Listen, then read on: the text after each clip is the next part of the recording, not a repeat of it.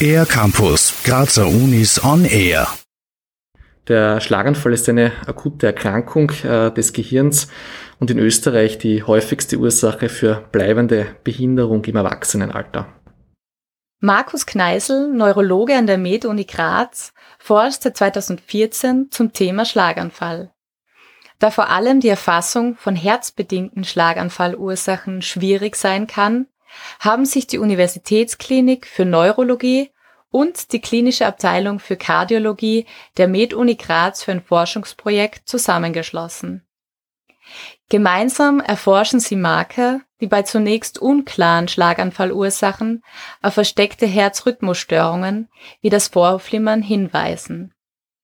Das klassische Symptom von Herzrhythmusstörungen wäre eben ein Herzstolpern, ein unrhythmischer Herzschlag, ein sehr schneller, plötzlich auftretender Herzschlag, obwohl keine Belastung vorhanden ist. Ähm, wobei man eben sagen muss, dass diese Symptome trotz Herzrhythmusstörungen nicht immer vorhanden sein müssen und auch stumm bleiben können.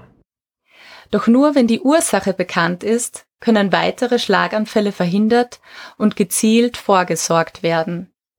Und genau dafür hat sich das Forschungsteam klinische Informationen mit Hilfe von Hirnbildgebung, Herz- und Blutuntersuchungen angeschaut.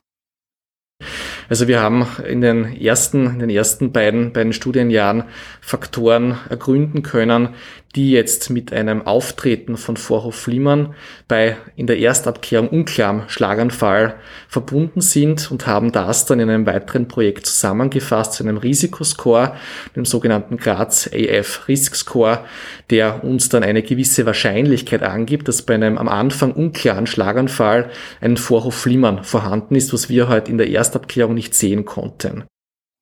Der Herzrhythmus der Patienten und Patientinnen mit hohem Risikoscore wird dann kontinuierlich mit implantierbaren Monitoren überwacht, um Störungen rasch zu erkennen.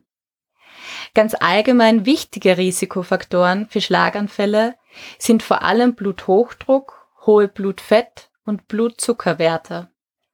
Was Markus Kneisel, aber auch den jungen Podcast-Hörern und Hörerinnen diesbezüglich noch mit auf den Weg geben möchte, Generell kann man hier sagen, dass 90 Prozent der Risikofaktoren äh, für Schlaganfälle ähm, modifizierbar sind. Das heißt, es sind Faktoren, die man durch den Lebensstil beeinflussen kann. Ausreichende Bewegung, damit sprechen wir zumindest dreimal wöchentlich eine Dreiviertelstunde Ausdauertätigkeit an.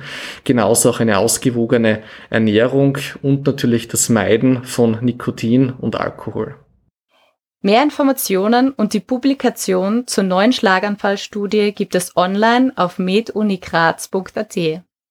Für den R-Campus der Grazer Universitäten Mareska Miller-Kohlmeier. Mehr über die Grazer Universitäten auf ercampus-graz.at